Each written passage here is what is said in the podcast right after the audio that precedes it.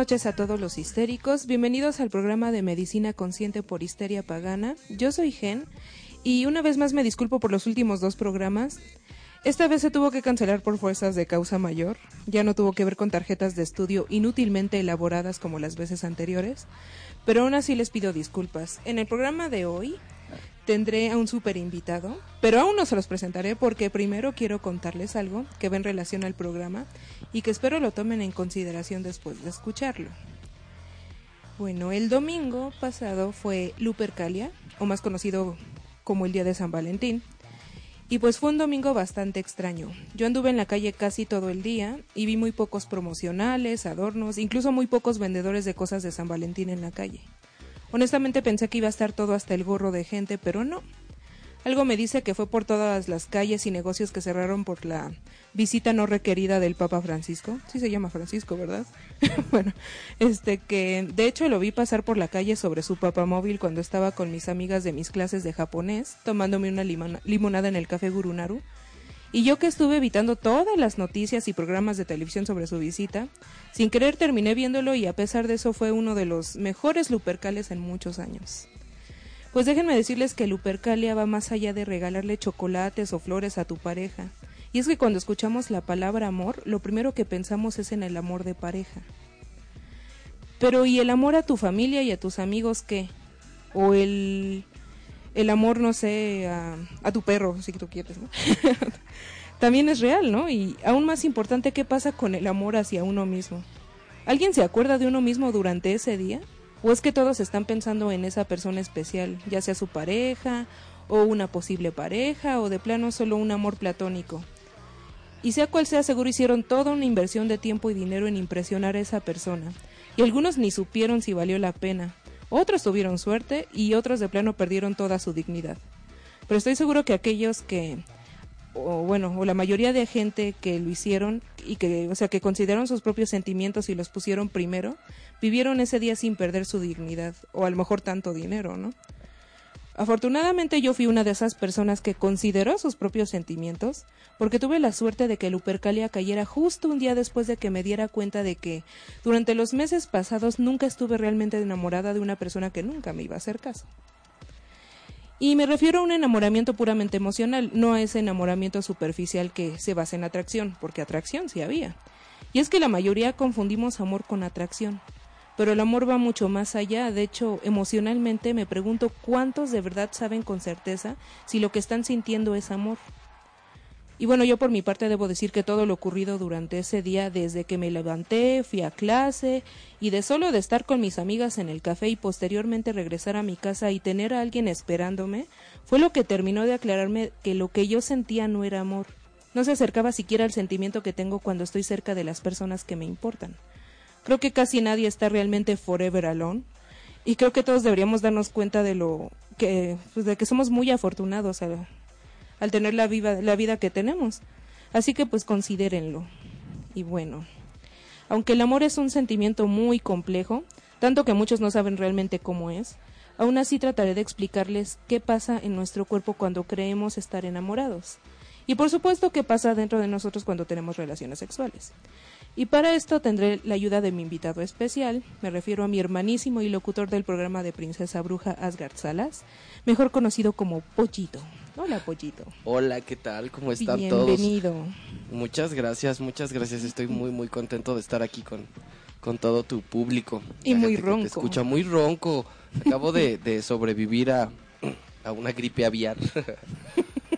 pues dejó un poquito de estragos. Pero ya, ya, ya estoy saliendo, ya estamos mejor. De hecho, este es bien raro porque estuve como que si me enfermaba, que si no, que desde, desde mi programa pasado, que fue el último antes de, de la pausa que tuvimos general en la mayoría de los programas por, por la visita del señor Papa que vino. Este, desde que estaba entrevistando a los chicos de esta banda, este, ya estaba por ahí tosiendo y de pronto no, no lo quería creer, pero ya cuando escuché los podcasts dije, ay, pobre gente. Bueno, yo te escuché bien ese día, hoy te escuchas más ronco, de hecho. Sí, sí estoy un poquito más, pero ya estoy mejor a como estaba antes. Pero bueno, ya aquí, dándole. Bueno, pues no sabes qué alegría me da tenerte de invitado. Y déjenme decirles que Pollito no sabe qué va a pasar exactamente en el programa. Más o menos le dije la dinámica, pero no sabe de qué vamos eh, así a ciencia cierta a hablar. No te preocupes, Pollo, no será nada raro. Pero básicamente te voy a hacer varias preguntas sobre el tema. Yo quería que una persona común, aunque Pollito no es nada común, me diera su punto de vista de lo que vamos a tratar aquí. Ya para Claro. cosas pues ya muy mucho más avanzadas, a lo mejor con, con Mónica Figueroa, ¿no? Que está pues muy bien versada sobre el tema. Y pues yo por mi parte traté de explicar qué pasa orgánicamente en épocas de enamoramiento, así que vamos a comenzar. Pollito, para, aquí, para ti, o sea, ¿qué es el amor? Uf, fíjate que, pues creo que es un sentimiento muy grande. Es, como una fuerza para mí. Principalmente es como una fuerza. Y es como tú lo decías. Muchas veces las personas asocian de manera mecánica el término amor con, con una persona especial para ellos, su pareja, el ser que aman, etcétera, etcétera. Pero sí es muy cierto que, que a veces eh, dejamos por un lado otros tipos de amores. Yo personalmente, cuando, o sea, uno de mis amores, o creo que el amor más grande que tengo hasta ahorita es el teatro. Entonces, si tú me dices, ¿qué, qué es para ti el amor? Lo primero que pienso es teatro. Teatro. Pero es este. Es tanto hacerlo como vivirlo, como verlo. Creo que en general podríamos resumirlo al arte, a contar historias las personas se enamoran a través de las historias. Se enamoran a través de las historias y quieren historias en sus vidas. Historias que valgan la pena. Que valgan la pena contarle a los demás, presumir, contarle a sus hijos o guardar en secreto. Pero creo que como el hilo negro de, de hablar de amor son las historias. Entonces, si tú me dices qué es para ti el amor, historias. Historias en los libros, en, las en la música, en las canciones, en la poesía en general, en cualquier manifestación del arte. Bueno, de hecho, ahorita se me ocurrió una pregunta que no tenía planeada, pero ¿tú cómo diferenciarías pasión y amor?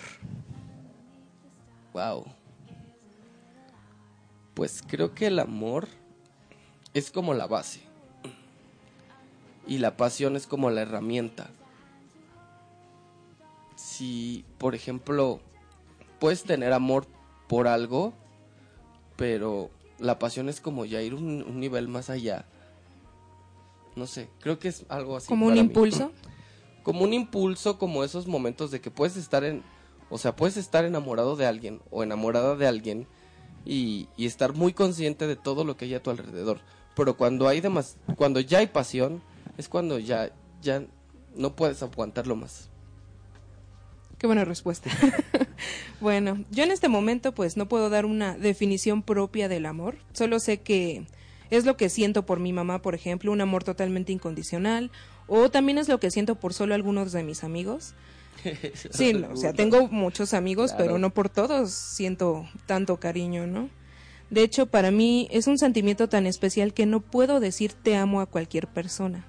Y me refiero a un te amo con toda la intención, no como cuando digo, ay, amo Harry Potter, o ay, amo la cultura japonesa, o lo que ustedes quieran, ¿no? O sea, es, es, un, es un te amo que no es superficial. De hecho, me cuesta también trabajo decir te quiero muchas amigas se darán cuenta que son muy dadas de, de decir va y te quiero, ¿no? Yo no puedo, no puedo, a menos que ya las conozca de más tiempo o me hayan generado de plano mucha confianza.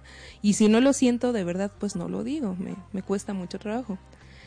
Pero aunque todos tenemos pues nuestra propia definición de amor, biológicamente, ¿por qué, bueno, más bien, qué es el amor biológicamente o por qué será que los humanos amamos? ¿Tú cuál crees que sea la razón por la que amamos? Biológicamente, la verdad es que, O si quieres emocionalmente, finalmente es algo que viene del humano, ¿no? claro, emocionalmente creo que amamos por una necesidad primitiva. O sea, hay dos sentimientos muy fuertes, desde mi punto de vista, que te complementan como ser humano. Uno creo que es el amor y otro definitivamente es el odio. Entonces cualquiera de los dos te mueve de la misma manera y es muy fácil pasar de uno al otro constantemente. Entonces creo que los seres humanos aman por una necesidad. Cuando tú amas viene como un pack de muchas, muchas emociones incluidas.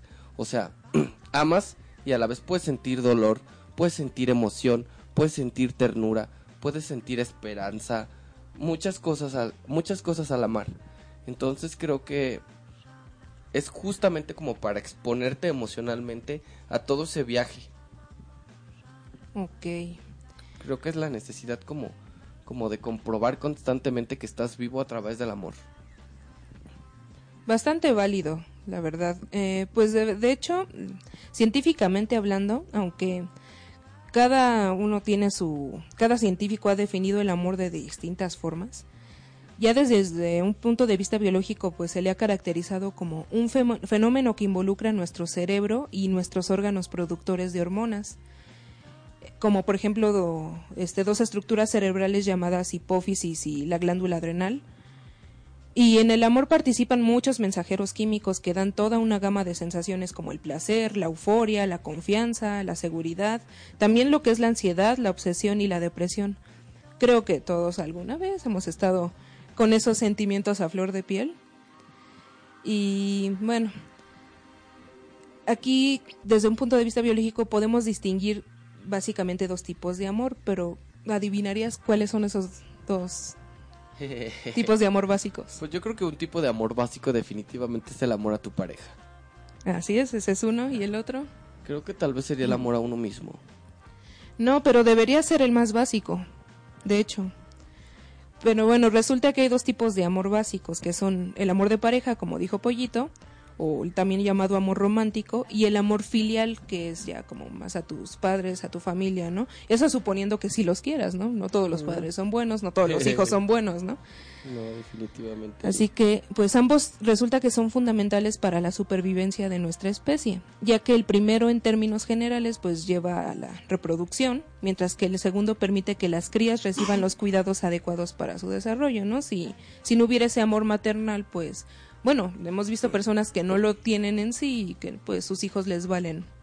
Claro. ¿No? Entonces, eh, pues se ha establecido además que el amor de pareja genera seguridad y confianza, lo que asegura protección en situaciones cambiantes en, en, el entorno, ¿no? Una situación de peligro.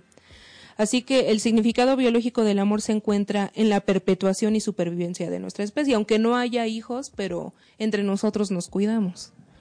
Eso no sugiere que deban tener pues hijos como si fueran conejos. Como los disques seres evolucionados que somos, nuestro deber es razonar sobre estas situaciones, pero pues cada quien, ¿no? Pero bueno, hablemos de ese proceso de enamoramiento y cómo lo vivimos.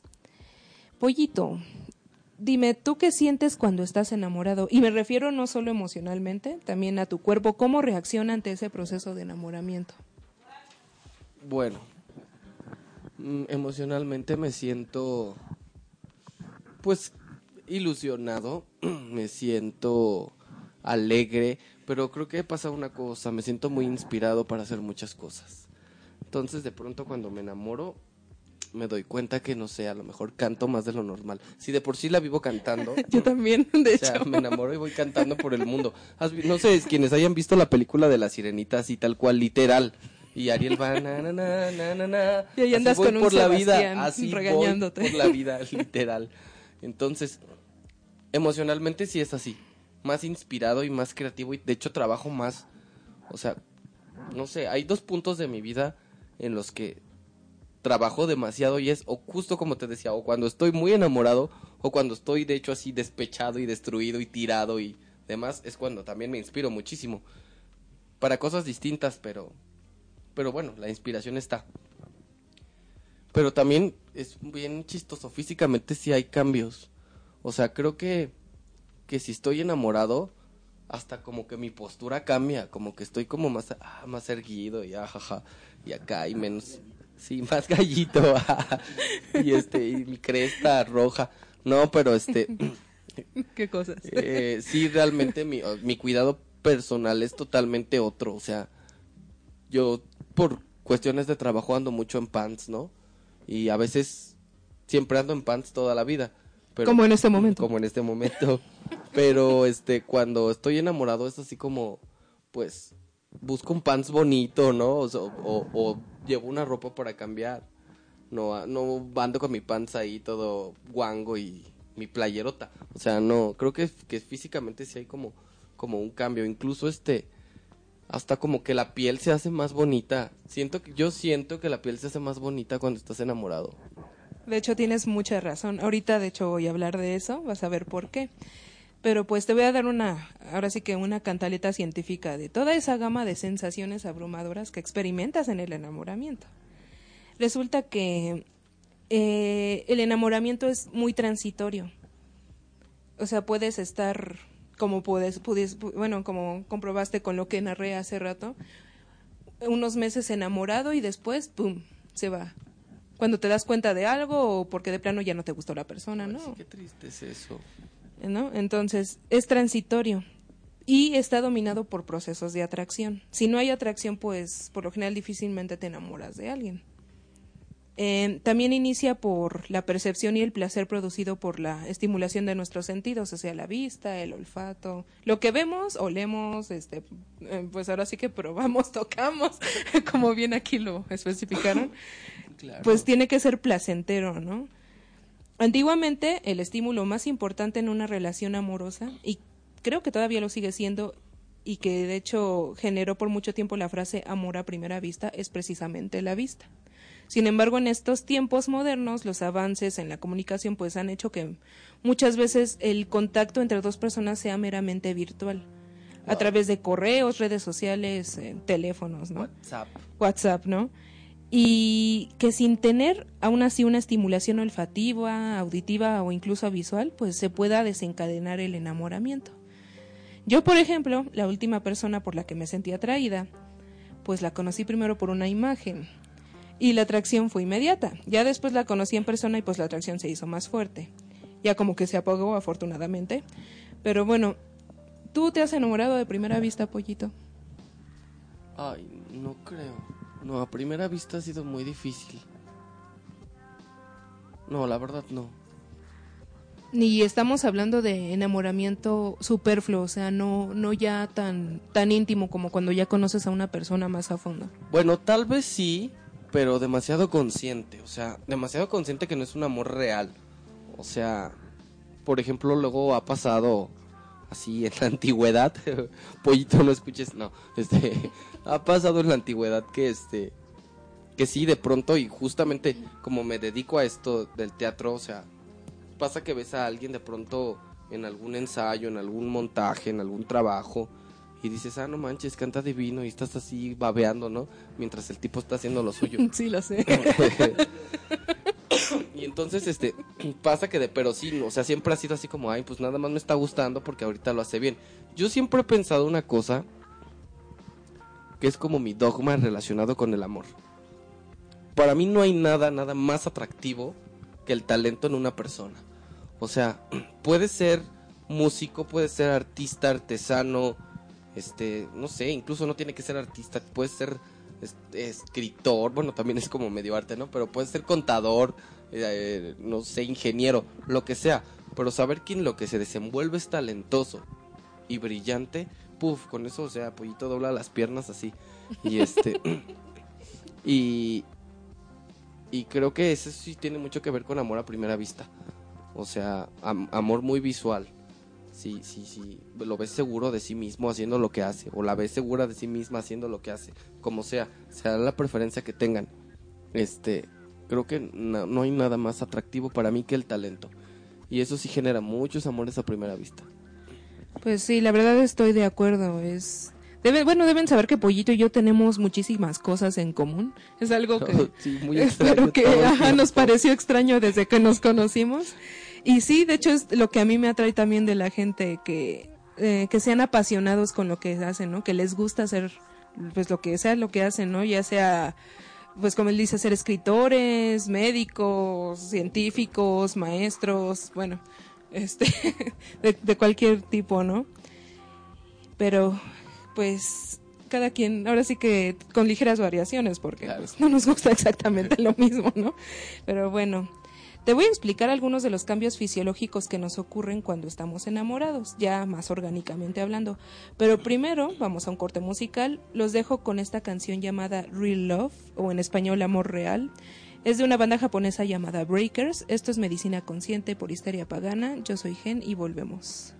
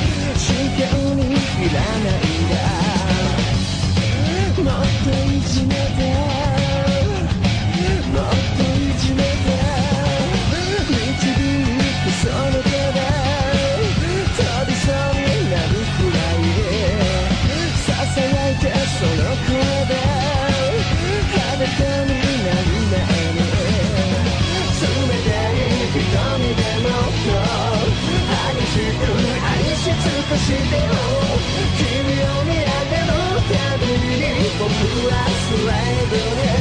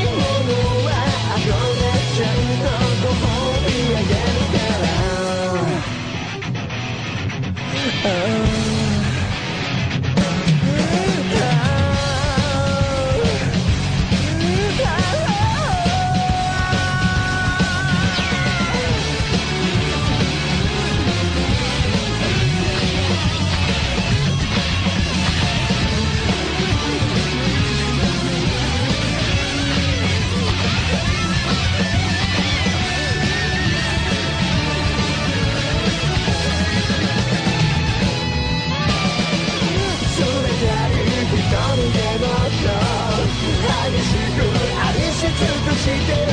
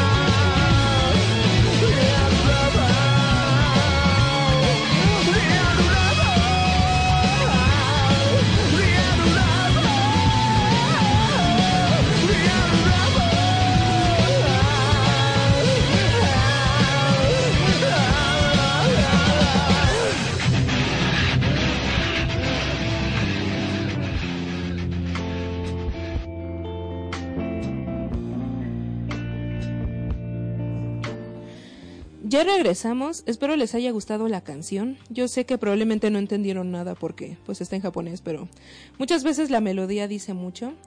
Aún así les comparto que la canción, aunque su nombre es Real Love o, o sea, amor real, como tal habla más sobre sexo que amor.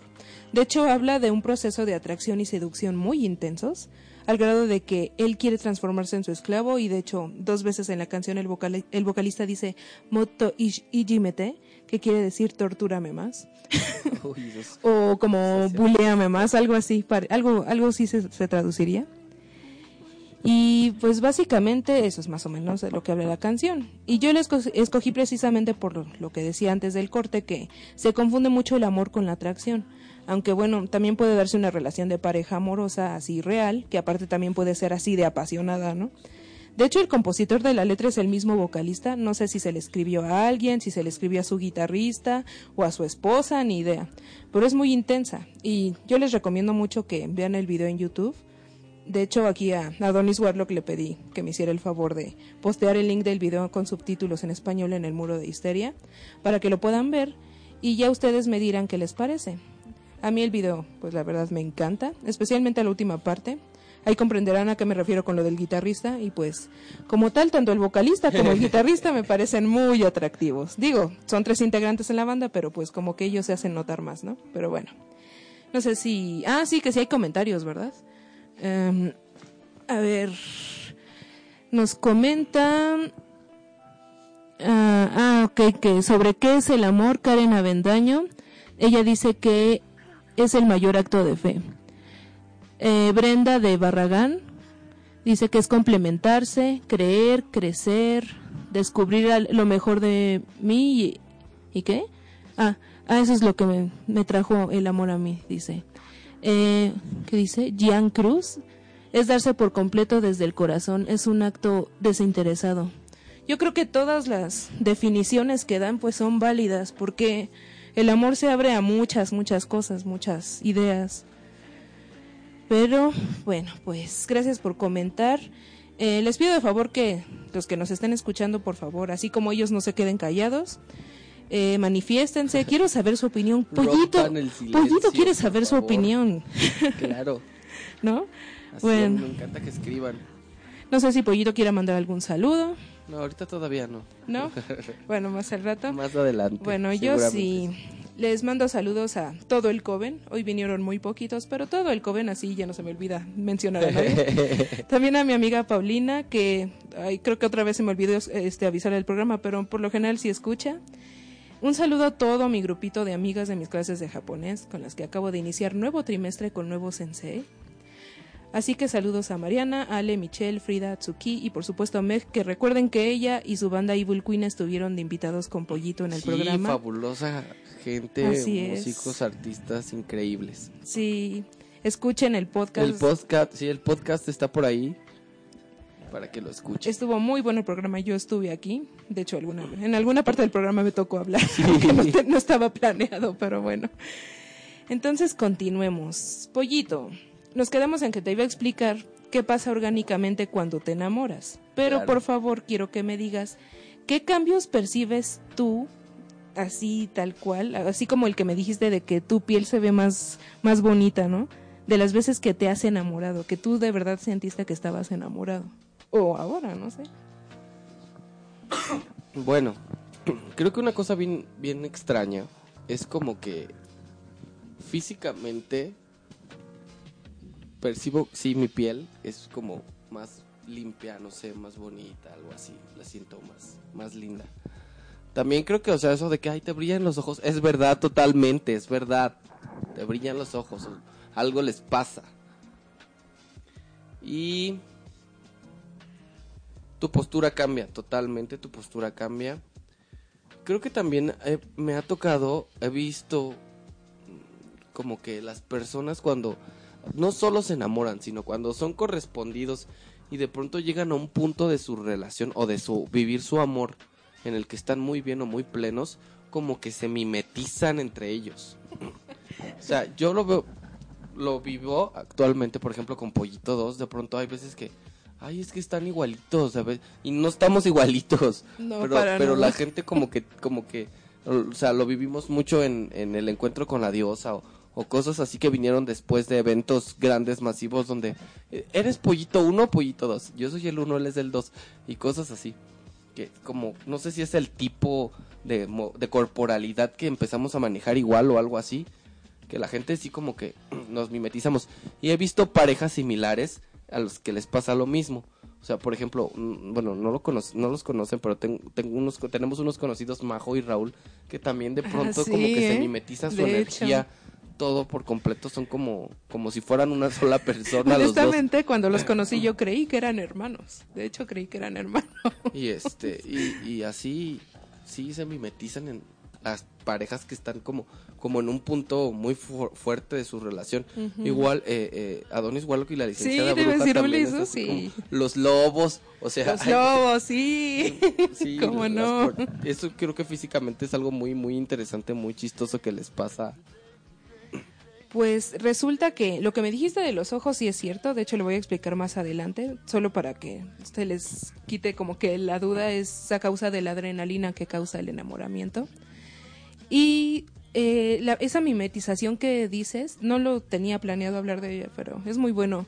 Es cierto porque es como una interacción química entre ambas personas, eso es muy real, o sea, eh, si no hay química, de plano no pasa nada, o sea, es, la química es real, o sea, esa que dicen es que ustedes no tienen química, es real, es real. Y fíjate que justamente hasta las mismas personas a- a- al alrededor de estas parejas como que los ubica como uno solo. Así o sea, es. justamente como lo decíamos, hasta les dan un nombre, los lobos, los pollos. Yo, yo tenía unos amigos que, que la chica se llamaba Angelina y entonces les decían los angelinos. o sea, pero eh, aparte los dos super rubios de ojos azules, los dos. Ay, ¿qué serían sí, Uli y Su, los, Los histéricos. los histéricos, los sublimes? Zuli. Bueno, Zuli, suena bonito. los Zuli, Zuli. ajá. Este, pero sí pasa, o sea, pasa y qué, qué padre llegar a un punto con tu pareja donde dices, bueno, qué padre que, que así sea, ¿no? Sí, la verdad sí. Bueno, pues ahí te va. Dentro de los cambios corporales que sufrimos están principalmente eh, lo que es la alteración de las producción, la producción de hormonas. Y es que recuerden que las hormonas manejan muchos procesos en el cuerpo, así como otras sustancias que utiliza el cerebro para la comunicación entre neuronas que se llaman neurotransmisores, como la adrenalina que ya mencioné hace rato. Y entre las hormonas y los neurotransmisores, pues modifican el estado de ánimo, nuestros niveles de energía, nuestra presión sanguínea, nuestro aroma corporal y muchas cosas. Pero en sí los principales pa- cambios que se dan son que cambia de manera muy notable nuestro estado de ánimo y es que se liberan las llamadas moléculas del amor que nos ponen de buen humor, pero al mismo tiempo en un estado como de embrutecimiento. Eso es lo que a mí más me afecta de estar enamorada, que de plano me, me tira así, soy totalmente distraída. No, no, no, no, no, soy bien babas cuando estoy enamorada. Contenta, pero babas. Y estas sustancias están pues íntimamente ligadas a los estados emocionales que, que presenta la gente cuando pues es un amor muy romántico, ¿no? O, o muy fuerte. Y también durante la conducta materna. Además, pues son, son necesarias estas sustancias para establecer lazos afectivos entre dos personas. Pollito, no sé si tú has escuchado lo que es la serotonina y la oxitocina. No. ¿no? La serotonina, O sea, los he ¿no? escuchado, sí, pero Una idea. no sé. últimamente me han prohibido escuchar términos médicos que Ah, sí, esa fui yo. Perdón, pollito. Esta vez, esta noche tienes permiso, ¿sale? este, sí. Porque no te paniques. bueno, estas sustancias son ejemplos de estas moléculas de amor que mencioné. Las hormonas como la vasopresina y la oxitocina que ya mencioné. Y los neurotransmisores como la dopamina y la serotonina. Y la dopamina sí la escuché, era una canción de Belinda, sí. Ay, ay, pero ¿por qué de Belinda, pollito? bueno, está bien. Son tus gustos, pollito. No, no me gusta, solo la escuché ¿Qué? porque era Ah, una bueno. canción de Belinda. Y también están otras sustancias como los opiáceos endógenos, que son las moléculas producidas que así por nuestro cerebro para darnos sensaciones de placer y disminuir el dolor. Estas son las conocidas endorfinas y las encefalinas. Todas estas sustancias que ya mencioné nos producen cambios muy específicos.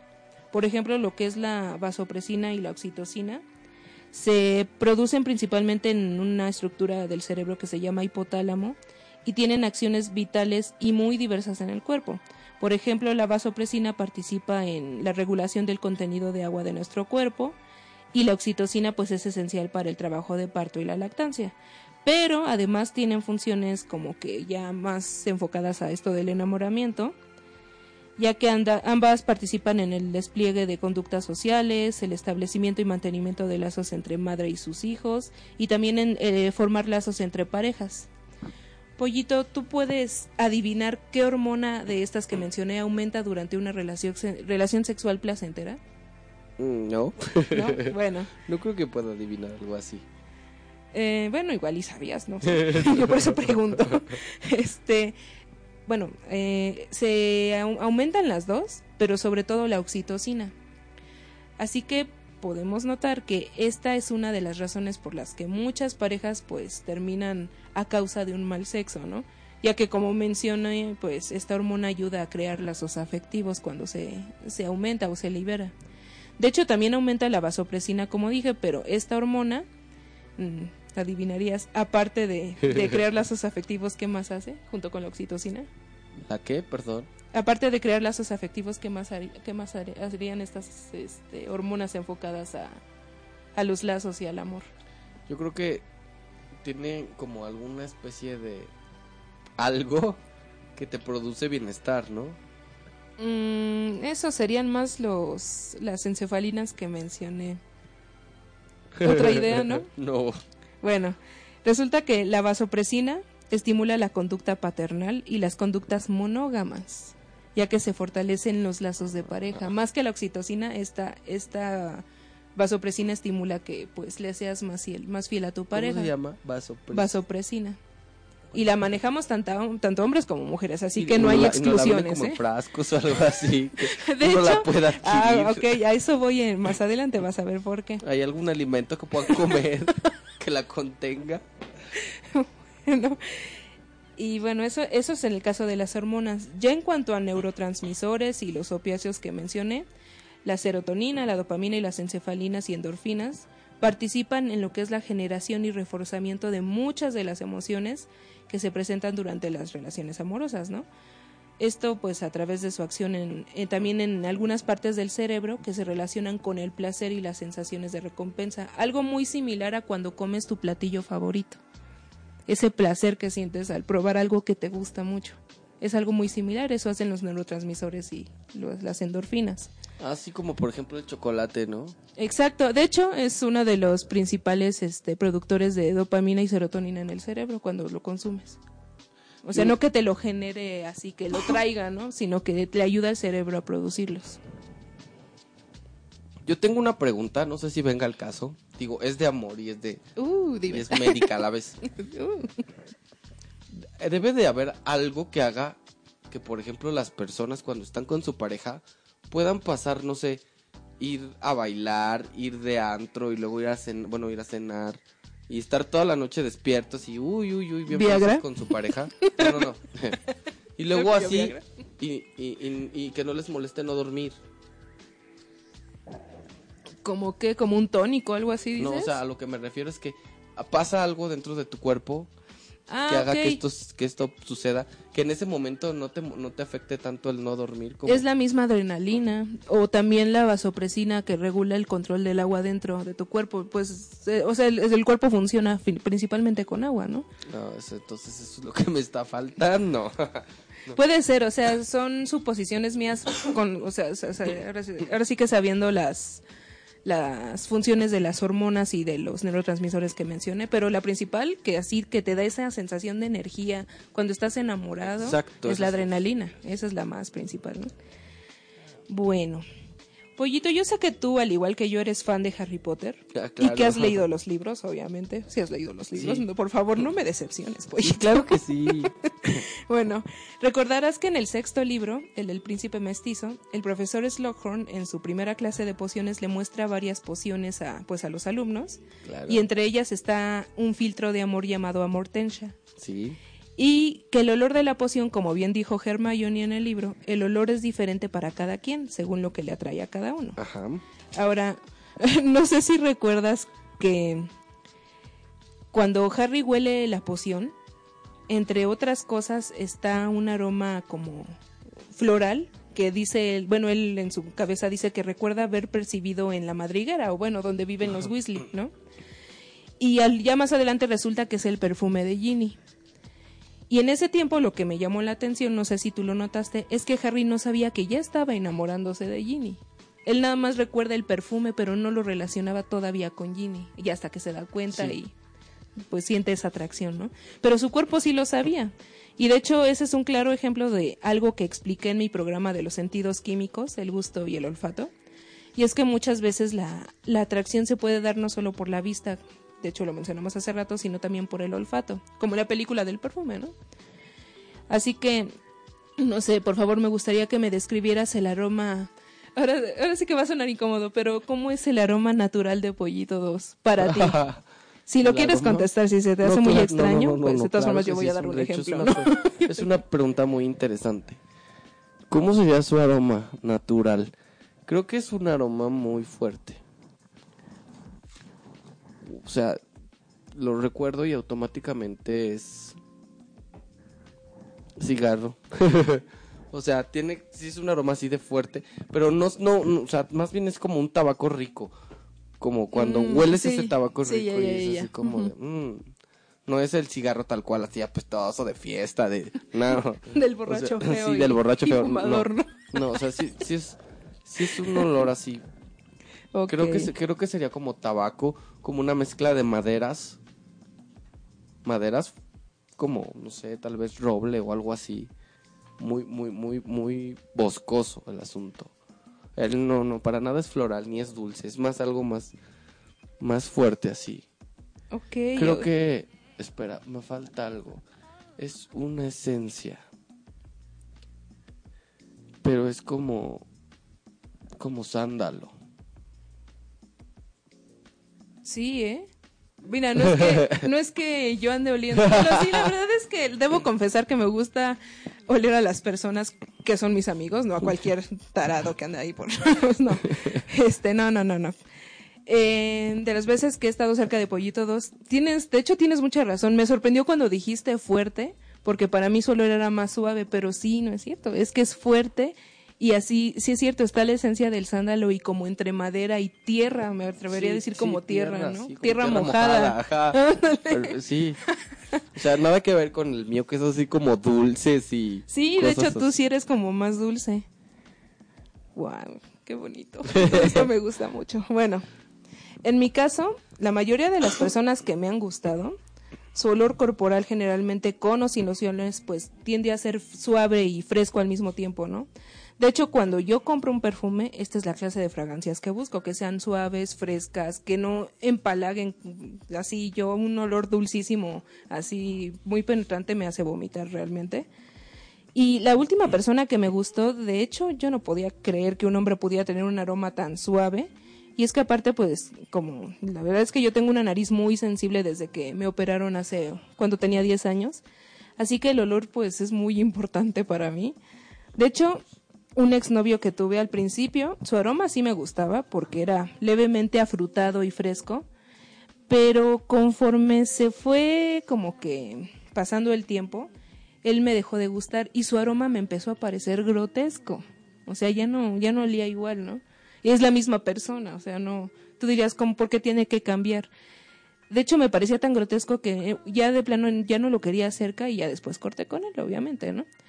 Pero esto solo da a entender que la química corporal influye mucho en la atracción y en el enamoramiento, e incluso cambia según tu estadio en que estás en la relación. No sé si has notado que tú o Pollito dos, dependiendo de su estado de ánimo de cada uno, huelen diferente a veces, a veces o más fuerte, a veces o más suave. Sí, sí, yo sobre todo. yo sobre todo. No, o sea, fíjate que es bien raro. Otra cosa que tenemos en común, para mí también es como lo más importante. Sí.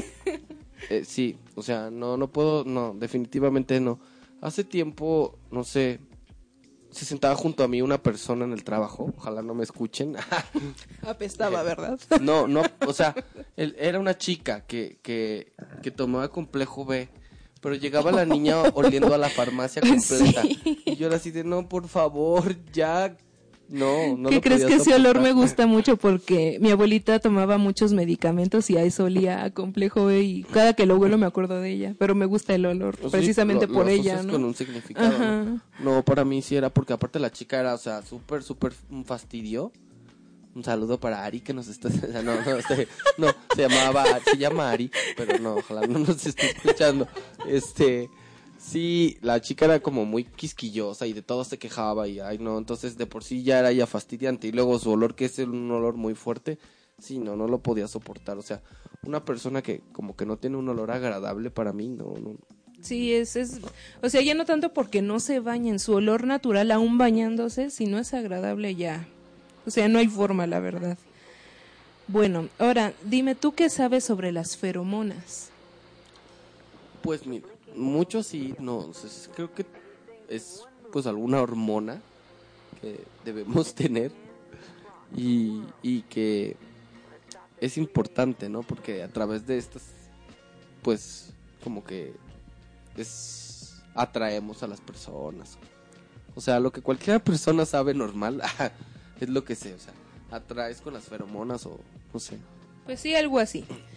Eh, pues resulta que las feromonas son sustancias volátiles y con volátiles me refiero a que se evaporan fácilmente. Y ya evaporadas pues pueden flotar en el aire y no quedarse solo en la superficie de nuestro cuerpo, eso es muy importante.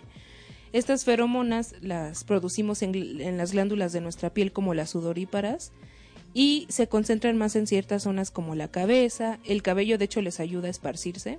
Por eso dicen que muchas veces las mujeres de cabello largo tienden a tener como que más pegue que las de cabello corto porque su mismo cabello les ayuda a soltar pues estar de, de olores, ¿no? Y pues también las este, se pueden percibir en axilas, el cuello, ingles y genitales. Y estas feromonas pues estimulan el sistema olfativo. De hecho, activan una región específica en, la nariz que se llama órgano vomeronasal, vomeronasal, perdón. Y esto produce diferentes respuestas fisiológicas en el humano. Nada más el olor de esas feromonas produce cambios en la respiración, en la frecuencia cardíaca y en los niveles de algunas hormonas sexuales como las gonadotropinas y la testosterona, ¿no? Ahora, no sé si sabías que desde hace algunos años se han comercializado perfumes que contienen tanto feromonas sintéticas como oxitocina, como la que mencioné, ya sea masculinas o femeninas, y que supuestamente pueden atraer a otros. Claro, Victoria's Secret es la reina de esos perfumes. o sea. Así es. de hecho, sí, em, hay un como baño para exfoliante que me regalaron alguna vez. No sé, quedé como que fascinada a lo que olía, no sé qué le habrán echado, pero yo lo huelo y así de... ¡ah! ¿Y era de Victoria's Secret? Era de Victoria's Sí, Secret. no, sí, Victoria's Sí, Secret. sí, sí. Bueno. Em, el problema de estas feromonas sintéticas es que no son específicas para alguna persona. Todos como que tenemos una química que es específica para alguien más, ¿no? Dirigida a alguien que a lo mejor tú no sabes ni quién es, pero le queda a otra persona. De manera que si nos llenamos de estas feromonas podríamos correr riesgo de atraer a personas equivocadas. ¿No? Entramos... y de Eso. hecho yo vi un experimento hace mucho de... a unas gemelas les pusieron... le- a una fero- le pusieron feromonas sintéticas y a otra no. Y sí, pues la que las feromonas tuvo más pegue, pero pues sí decía que eran algunos eran tipos que pues ni siquiera le gustaban y que estaban muy feos para ella, ¿no? O sea, realmente el- la naturaleza es muy sabia como para andarla contradiciendo en esos Claro, casos, ¿no? O sea, ella te dio o sea- tu olor para atraer a cierto tipo de personas. Ah, sí, el, el desodorante de English Lady Ah, trae, sí, English Lady. trae supuesto que feromonas un sintéticas. que según le agitabas así tu pelo y... Sí, ¿El Herbal. Essence? No, sí, no me acuerdo, creo que sí. Y Pues se huele un aroma natural así. ah. Bueno, vamos a otro corte. Los dejo con esta canción que Pollito creo que conoce bien. Se llama On My Own y es de la obra de Los Miserables. Nada más que esta es el cover que hizo Glee, la canta Lía Michelle. Oh, Disfrútenla, esto es Medicina Consciente por Histeria Pagana. Yo soy Gen y volvemos.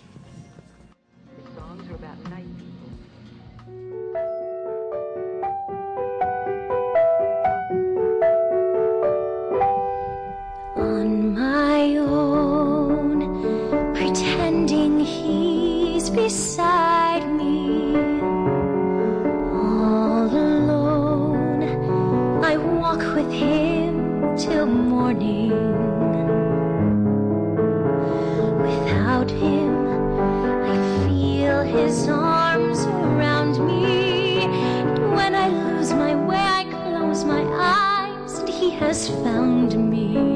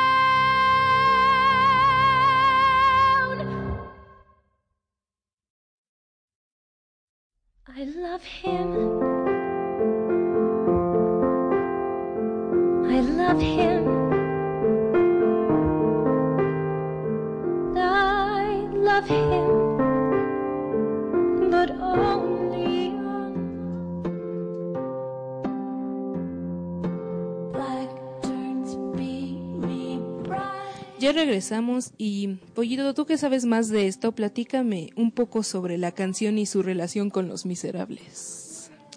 Ay, con los miserables.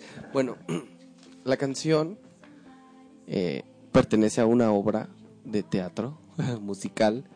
Los Miserables, una adaptación de la obra de Víctor Hugo, muy buena. Yo creo que la gente normalmente acostumbra a llamar es- a este musical el padre de los musicales, porque es el musical más difícil de cantar en todos los aspectos. Eh, la historia es más fuerte, a pesar que luego hubo musicales que tocan temas muy fuertes. Creo que este en particular habla sobre ciertas cosas y sobre ciertos viajes que el ser humano hace a través de su vida. Entonces, sí es un musical súper difícil de cantar, técnicamente hablando. Es un señorón musical. Y este, bueno, la canción en, en particular, este fragmento, eh, la interpreta uno de los personajes. Creo que es el personaje femenino más popular actualmente, Eponín. Eh, de pronto se acostumbra a que, que la chica protagonista que se queda con el hombre y todo, tiene la gran canción y triunfa.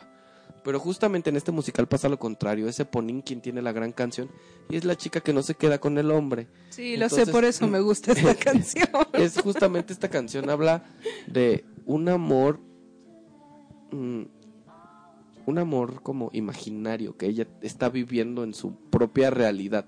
Y justamente lo dice, ya en la realidad, este, pues me doy cuenta que las cosas no son así, que ni tú y yo estamos juntos, ni que hay estrellas, ni el río es de plata, entonces hablan mucho sobre esta parte cuando cuando de pronto uno se empieza a hacer ideas adelantadas y Ay, y sí. vive esta tortura de, ay, sí, y es que, quizás cuando te das cuenta que no, no te correspondió y que nunca y que va ahí, y te quedas así, bueno, ¿y ahora qué hago, no? Sí, es. Ahora sí, que una de las razones por las que me gustó la canción, yo lamentablemente no he, le- no he leído el libro o visto la obra, pero cuando escuché la letra, pues dije, ay, esto está muy pegador, ¿no? Pues la vas a ver próximamente que, la, que ah, voy a sí, estar sí ahí. es cierto. Ay, yo sí ya quiero les ir. estaré avisando, ya, o sea, ya empezamos los ensayos y todo, ¿no? Ya les estaré avisando por ahí cuando vamos a estar haciendo Los Miserables, pronto. Perfecto. Yo voy a estar ahí, en primera fila. sí, por lo pronto, este, este, aprovecho para invitarlos, este, el 20 de marzo. Voy a estar haciendo Gastón de la Bella y la Bestia. Ya, ya no puedo avisar, a- avisar oficialmente. Voy a estar haciendo Gastón en la Bella y la Bestia en el Teatro Félix Azuela, aquí muy cerca de aquí en Tlatelolco. Entonces, para que lleven a sus chiquitos, es, es domingo 20 de marzo a las 5 de la tarde, algo así. Igual estaremos por ahí compartiendo en Histeria. La verdad es que es un costo muy accesible. Creo que es, ah, creo que por Histeria van a tener algún descuento como dejárselos así como 100 pesos o algo así. Entonces, la verdad está bastante accesible y bueno, para que vayan. No te imagino de Gastón, no sé por qué, pero va a estar interesante ver eso. Sí, es muy es un personaje bien divertido. Por lo flacucho. No, y aprovecho también para sa- mandarle saludos a Cassandra que nos está escuchando, mi casi preciosa. Que acaba No de cumplir años. Acaba de cumplir años, mi niña. Le mandamos un besote. Y también y un oli. Y también este a Brenda le mandamos un saludo, por supuesto, Brenda, tampoco te vas a librar de aquí. Seguramente nos escucharás en podcast o por ahí, ya sabramos dónde. Pero bueno, podemos continuar, doctora. Perfecto. Bueno, pues esto del amor no correspondido va muy en relación con lo que les voy a platicar. No, por favor, no. Así es. Bueno, está bien. Eh, Lamentablemente no todo en el enamoramiento es miel sobre hojuelas. De hecho, dadas las diferentes sensaciones de placer que provoca el amor, que incluso pues pueden generar conductas adictivas. Por ejemplo, cuando sufrimos alguna decepción o terminan con nosotros, se produce una ausencia de todas estas sensaciones positivas y placenteras y que de hecho nos reconfortan, lo que nos lleva al famoso mal de amores. Nuestra salud de hecho se deteriora debido a un estrés crónico, hay confusión y se puede alcanzar estados pues muy fuertes de depresión. Si esto pues llegara a ocurrir pues la- muchas veces sí requiere como que asistencia psicológica o psiquiátrica ya en casos muy fuertes y de hecho pues se llegan a, a utilizar fármacos antidepresivos muchos de los cuales pues aumentan precisamente estos niveles de serotonina de los que hablé hace rato. Es importante saber qué hacen las hormonas. Ok. Aunque bueno, según los expertos, el mejor remedio ante una ruptura es pasar por un periodo de duelo por la pérdida de esa persona y después enamorarse de nuevo. Y sí es cierto. La verdad es que sí es cierto. Claro. Aunque muchas veces el clavo nuevo tra- tarda en llegar, entonces pues Como, di- como dicen en esta película de, de hechizo, no, sí, es hechizo de amor aquí en México, pero el En nombre Practical Magic. Practical Magic, en este, que pon la banda siempre en la entrada de tu casa Ajá. para la buena suerte. Arroja sal sobre, tu, hombro y enamórate cada vez que, que puedas. Ay, me encanta esa película. Lo máximo. Sí, sí, sí, se las recomiendo mucho. Es con Sandra Bullock y Nicole Kidman. Pero, ¿qué, qué decíamos? Ah, sí, bueno. Em, no sé qué opinas tú al respecto de cómo, mm, cómo salir de esa depresión, aparte de, de hacer todo lo que nos recomiendan en Practical Magic. Este, bueno. Definitivamente no hay nada que no cure así un bote de helado sí. y una buena serie de HBO. O, O sea, de Netflix. Sí, digo, yo, yo, bueno, antes de, en mi etapa antes de Netflix, Ne- Netflix no creo que tenga tanto tiempo, pero cuando era yo un adolescente y me enamoraba y me desenamoraba y vivía y sufría este tipo de cosas, este, sí era yo muy de, no, prefería estar en mi casa y así, literal, un bote de helado y una serie y todo el tiempo y a veces ya me entraba por chillar y ya de pronto estaba bien y luego otra vez chillaba nunca fui destructivo conmigo mismo en el sentido de que, ay, este, tengo una ruptura, me voy a emborrachar y me voy a salir y sabrá qué pase, ¿no? Pero, pero creo que a veces está bien estar solo y a veces también está bien estar acompañado. También me hacía muy bien estar con, como con mis amigos y de pronto Sí. que te hablen mal de la persona y tú sí, Sí, es claro, verdad, es un idiota, verdad". que se muera. Es No, no es cierto. Sí, claro que, Que se muera. Sí sirve de mucho. Creo que una cosa muy importante que me que siempre tuve claro y que fue lo que me ha ayudado mucho a salir adelante después de cada ruptura fuerte que he tenido es el hecho de darme cuenta que en esta vida todo se disfruta. Absolutamente todo. incluso las decepciones amorosas. Y era justamente como yo les decía al inicio del programa. Mis mejores etapas creativas son o cuando estoy muy enamorado o cuando estoy muy destruido. Entonces cuando yo me deprimía y así, puf, o sea, dibujaba y escribía y hacía y deshacía y eran unas cosas bien intensas y maravillosas. Pues muchos artistas, de hecho, así lo hacen, este, muchos, este, pintores, eh, cantantes o no sé, compositores, que Exacto. tuvieron sus mejores éxitos a partir del dolor o de la depresión, entonces, Creo que fue, o sea, es primero eso. Como que sí pasa ese duelo viendo películas, estando con tus amigos. Sí puedes tomar y todo, ¿no? Lo que ¿no? quieras. No, lamentablemente yo lo único que hago cuando me deprimo, de, de hecho lo hago con cualquier emoción, como. yo solo como, pero este, de alguna manera sí también de repente las... Una vez escribí un poema. Guau. Y Yo odio los poemas, Yo déjame también odio los poemas. ¿Y por qué escribí? Y ahí está, y no lo quise tirar porque me recuerda de no volver a hacerlo. porque está ridículo el poema. claro. Pero bueno, pues regresando al enamoramiento, otro cambio está en que se llega pues a tener una percepción diferente de la realidad. Esta última, eh, este último cambio pues es eh, lo que nos hace lucir como si viviéramos en un mundo aparte y que nos hace ver con otros ojos a ese ser especial, ¿no? Eh, que dicen, ay, ¿cómo te puede gustar ese tipo? No está bien feo, no sabe, o, ay, no sé. No se le ve la cara, Ajá. sus perforaciones. sí, lo sé perfectamente. Pero bueno, Pollito, ¿alguna vez has, eh, ahora sí que experimentado ceguera por amor? Y me refiero a que te enamore, ahora sí que mm, tu enamoramiento no te dejó ver los defectos así de pas- parejas pasadas o personas que solamente te gustaron. Yo creo que todas, en cada una de mis relaciones la he vivido. En todas. Y es que es, es bien difícil no vivir algo así. O sea, no todas las personas son perfectas. Pues no. No todas las personas son perfectas y no todas las personas van a complacer a todos los que te rodean.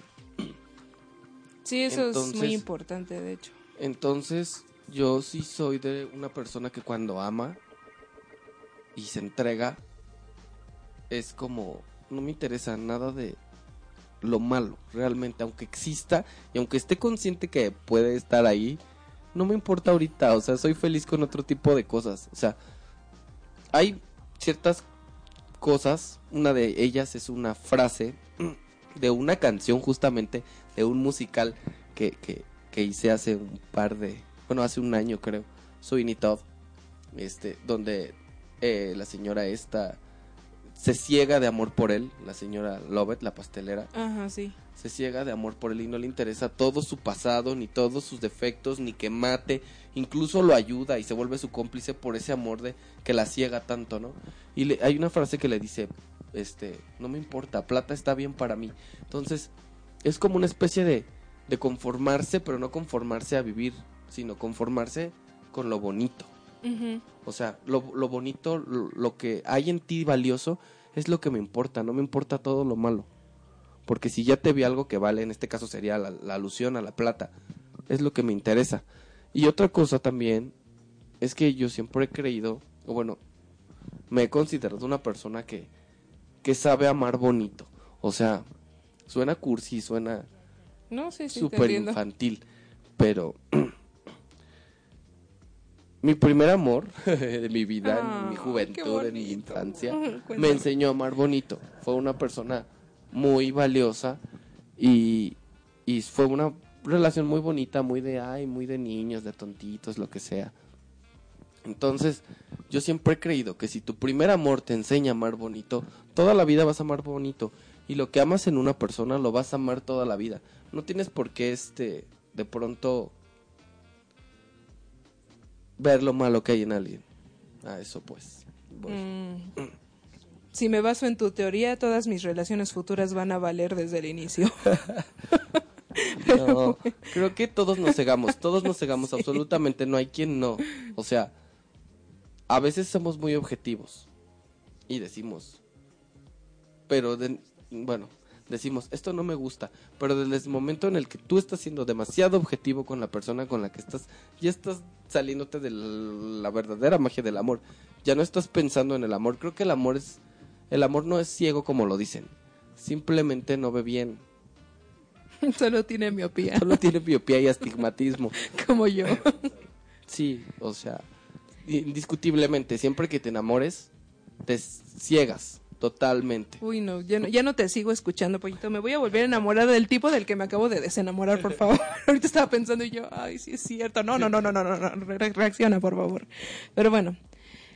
Bueno, pues en algunos experimentos, así en sujetos muy enamorados, la presentación, ahora sí que se le presentaron fotografías de la persona que querían, este, o que les gustaba, y esto les activó pues regiones en el cerebro relacionadas con emociones positivas, ¿no? Que causan bienestar.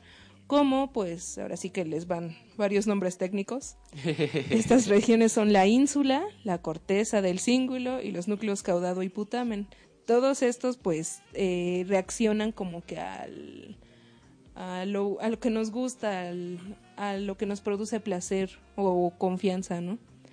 Al mismo tiempo, pues, se inactivan otras regiones cerebrales que son la, lo que es este, la amígdala, la corteza cerebral frontal, frontal y prefrontal, que se asocian al, me- al miedo, la tristeza y también al establecimiento de un juicio crítico de, ahora sí que de la conducta y de las intenciones de otras personas. Por eso, pues, muchas veces como que nos, nos baila la gente, ¿no? Estando enamorados.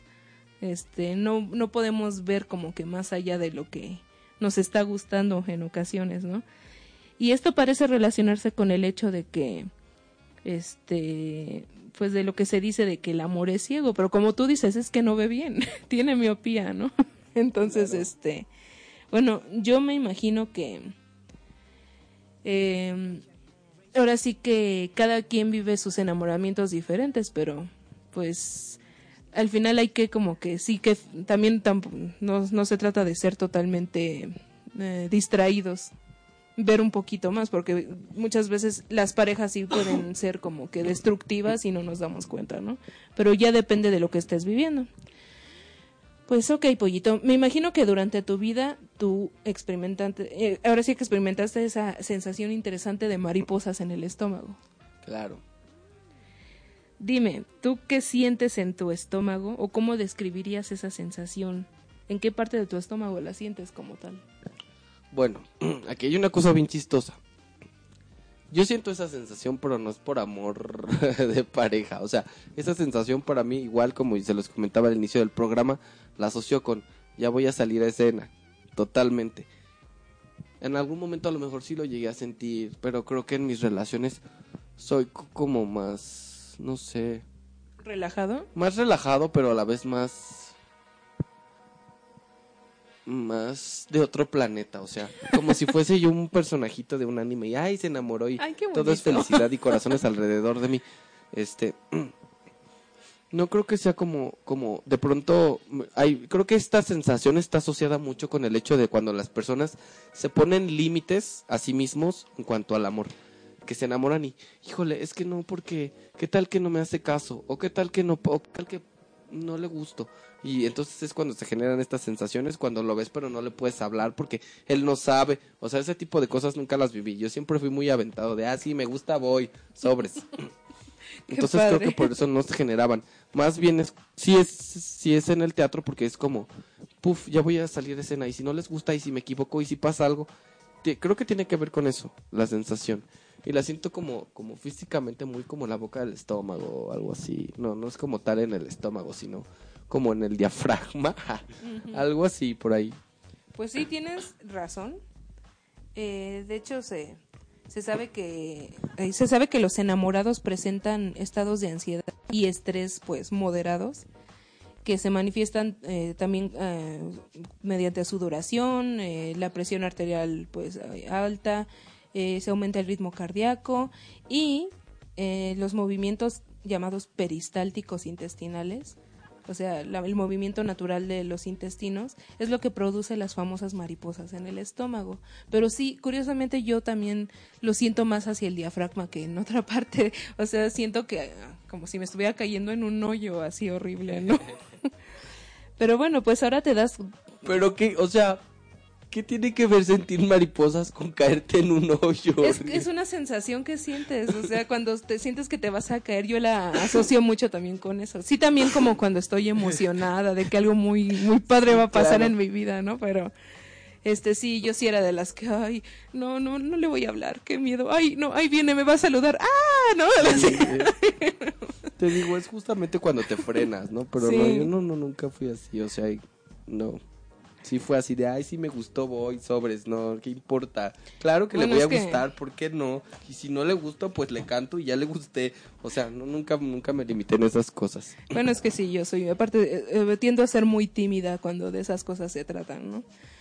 Pero bueno, tú te vas dando cuenta que el cuerpo pues pasa por todo un embrollo de procesos y sensaciones, tanto que muchos consideran que el amor es como una enfermedad, que sí, no me sorprendería si lo fuera, pero resulta que mientras estos cambios fisiológicos son moderados, el enamoramiento es muy benéfico para la salud. De hecho, el enamoramiento es muy motivador, inspirador y reconfortante, y en general mantiene a la gente alerta y optimista. De hecho, se sabe que a la larga, ya después de esa etapa incierta de que sí me gusta, que si no me gusta, o si le gusto, o si no, me- si no le gusto, de lo que es el enamoramiento, pues ya estando en la relación, el amor como tal reduce el, el estrés. Pero al final, el amor nos hace hacer cosas muy extraordinarias. Esto lo mencioné en programas pasados. Pero tú cuéntame, ¿qué cosas extraordinarias haces cuando estás enamorado? Aparte de lo que ya me dijiste de que te inspiras y otras cosas. Cosas extraordinarias. O sea, ¿qué, qué así genial, lo más genial que has hecho por, por una persona que te gustaba?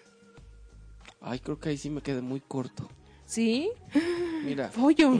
vivo mis enamoramientos, o sea, muy padre y todo.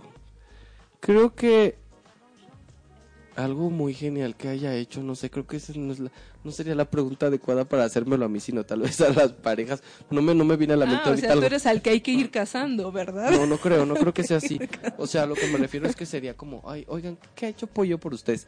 Más bien ahorita no me vendría algo a la mente muy, muy, muy impactante. Pero creo que todos los días, más bien creo que soy un hombre de detalles. Creo más en los pequeños detalles constantes que sean como una prueba constante de mi amor. A de pronto un día, wow, ¿no? Y, toma y véanme. No, no creo que sea así. Eh, por supuesto que he hecho cosas lindas. eh, eh, no sé, can- les canto todo el tiempo. Bueno, no les canto porque donde Pollo me oiga va a decir, pues a cuántos. No, o sea, canto todo el tiempo a la persona que, que amo en ese momento. Este. Hay detalles. Te digo, sí, soy un hombre más de detalles pequeños. O sea, cantar, y lle- llévale esto al trabajo, hazle, regálale, muéstrale aquí, muéstrale allá, y sorpréndelo con cosas que le gustan. No, algo muy grande no. Ok. Bueno, te voy a contar un poquito de lo que yo he hecho. Ok. Eh, empecé a escuchar un género musical que no me llamaba la atención y me refiero al metal. Oh. Lo curioso es que me terminó gustando, o sea, ya, ya cuando el chavo me dejó de gustar, pues aún así me terminó gustando el metal. Eh, otra es que soporté un día de intenso calor caminando por todo el centro hasta que encontré el regalo ideal de cumpleaños para otra persona que me gustaba. Y deben saber que no soporto ni caminar largas distancias ni el calor, ¿no? Y bueno, estos ejemplos ya tienen muchos años, pero en años recientes las últimas cosas locas que hice fue memorizar cinco artículos médicos en un día para impresionar a un doctor que me gustaba mucho, un ginecólogo. Y fuera de mi carrera, alguna vez empecé a leer libros de temáticas que odiaba y pues ahora sí que lo más reciente que hice fue... Bueno, eso es lo que ya no puedo contar.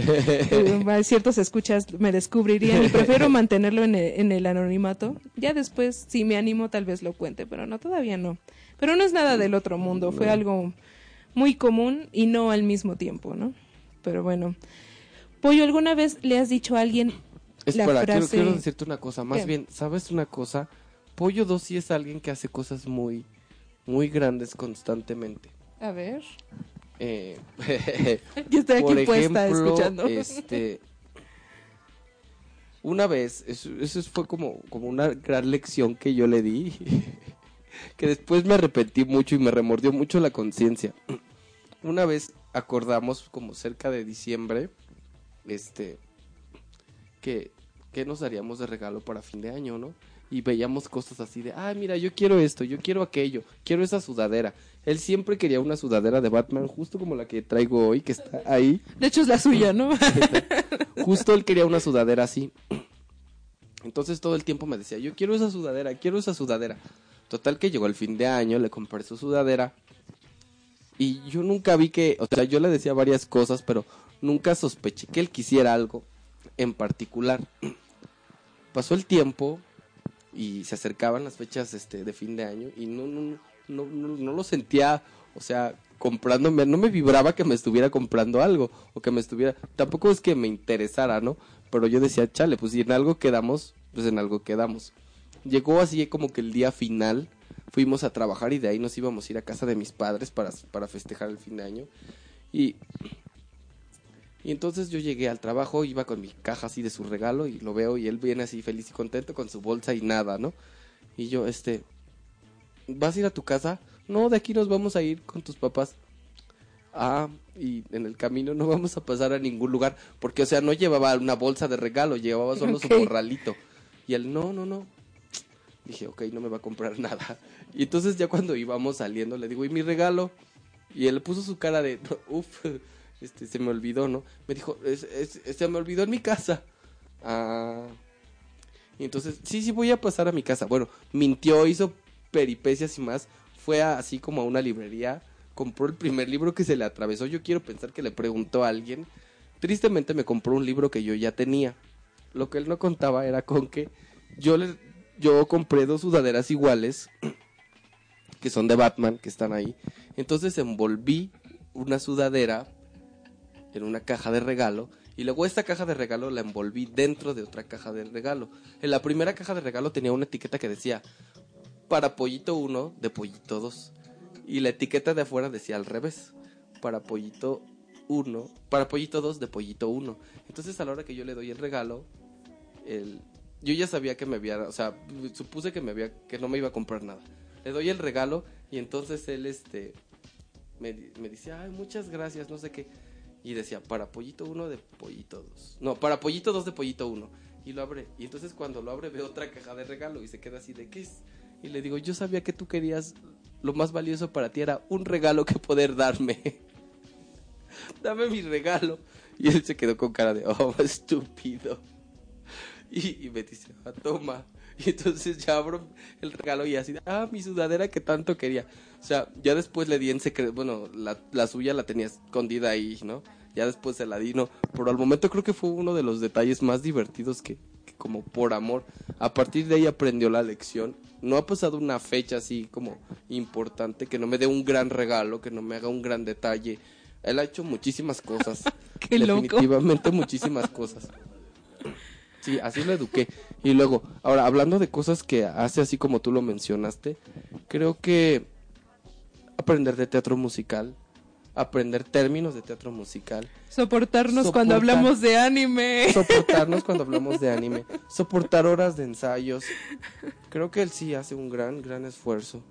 O sea, él sí, él sí es de los que hace grandes cosas. Ok. Ah, lo que te iba a preguntar hace rato es si tú alguna vez le has dicho a alguien la frase te amo con todo mi corazón. No tal cual. O sea, el concepto de la frase sí. Ok. Bueno, pues es que a pesar de lo romántico que suena decir o que nos digan te amo con todo mi corazón, todos nuestros pensamientos, sentimientos y sueños provienen de la actividad cerebral. Eh, de hecho, existe en nuestro cerebro un sistema de comunicación conformado por diferentes estructuras que están conectadas, que se conoce como sistema límbico. De hecho, está más o menos ubicado por nuestra frente. Y es el que permite experimentar toda la gama de emociones que se presentan en nuestra vida. Sin embargo, las hormonas y otras sustancias mantienen ligado a nuestro corazón con las emociones. Eh, por mucho de los, eh, ahora sí que los pensamientos, emociones y demás se den en el cerebro, el corazón refleja las consecuencias de estos sentimientos. Por ejemplo, latiendo más rápido cuando esa persona que te gusta se te acerca demasiado o te habla, ¿no? Que es mi caso, que yo así me pongo, ¿no? Eh, de hecho, se sugiere que el corazón puede romperse realmente. Así que, Pollito, ¿alguna vez te han roto el corazón? Y si es así, ¿me podrías describir qué sentiste en ese momento? No, creo que me hayan roto el corazón. como te dije hace un tiempo, o sea, yo siempre he pensado que lo que amas en una persona lo vas a amar toda la vida. O sea, como en alguna frase de algún artista ahí de Televisa alguna vez ha de haber dicho, el amor no el amor no este no se acaba, solo cambia de cama. Eso es muy cierto. Este no creo que alguien me haya hecho me haya hecho sentir mal por eso. Nunca he sufrido por amor, como Juan Gabriel. sí, yo no sé sufrir de amor. No, o sea, nunca, nunca he sufrido por amor. Así, una, una ruptura de corazón. De pronto sí, es un proceso cuando terminas una relación donde extrañas, donde te preguntas por qué, qué hice mal y todo eso. Sí, lo he vivido eso. Pero como tal, algo así que yo no pueda asimilar, no. Bueno, Pero, pero, pero quiero pensar que.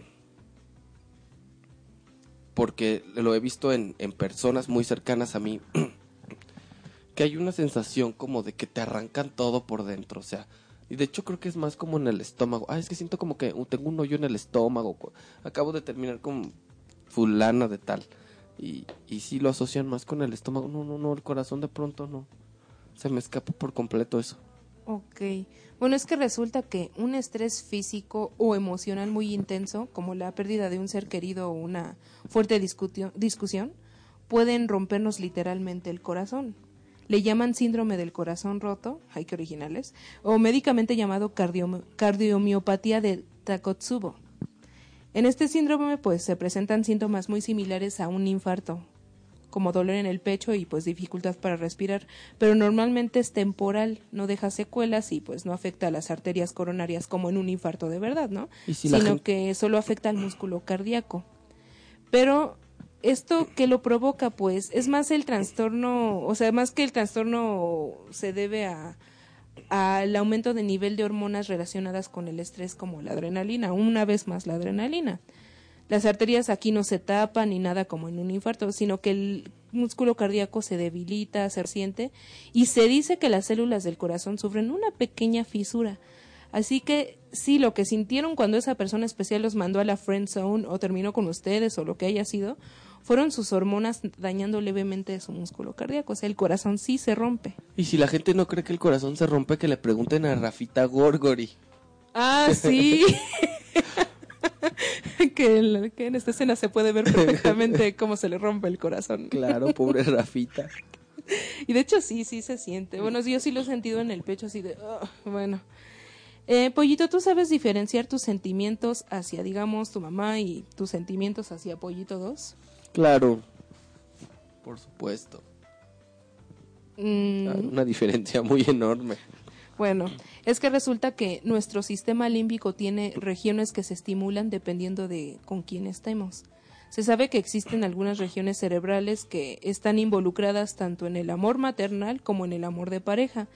De hecho, se ha propuesto que ambos tienen orígenes, pues, evolutivos muy similares. De hecho, yo siento, o sea, yo pienso que sí, que sí hay un punto en el que te puedes perder en eso.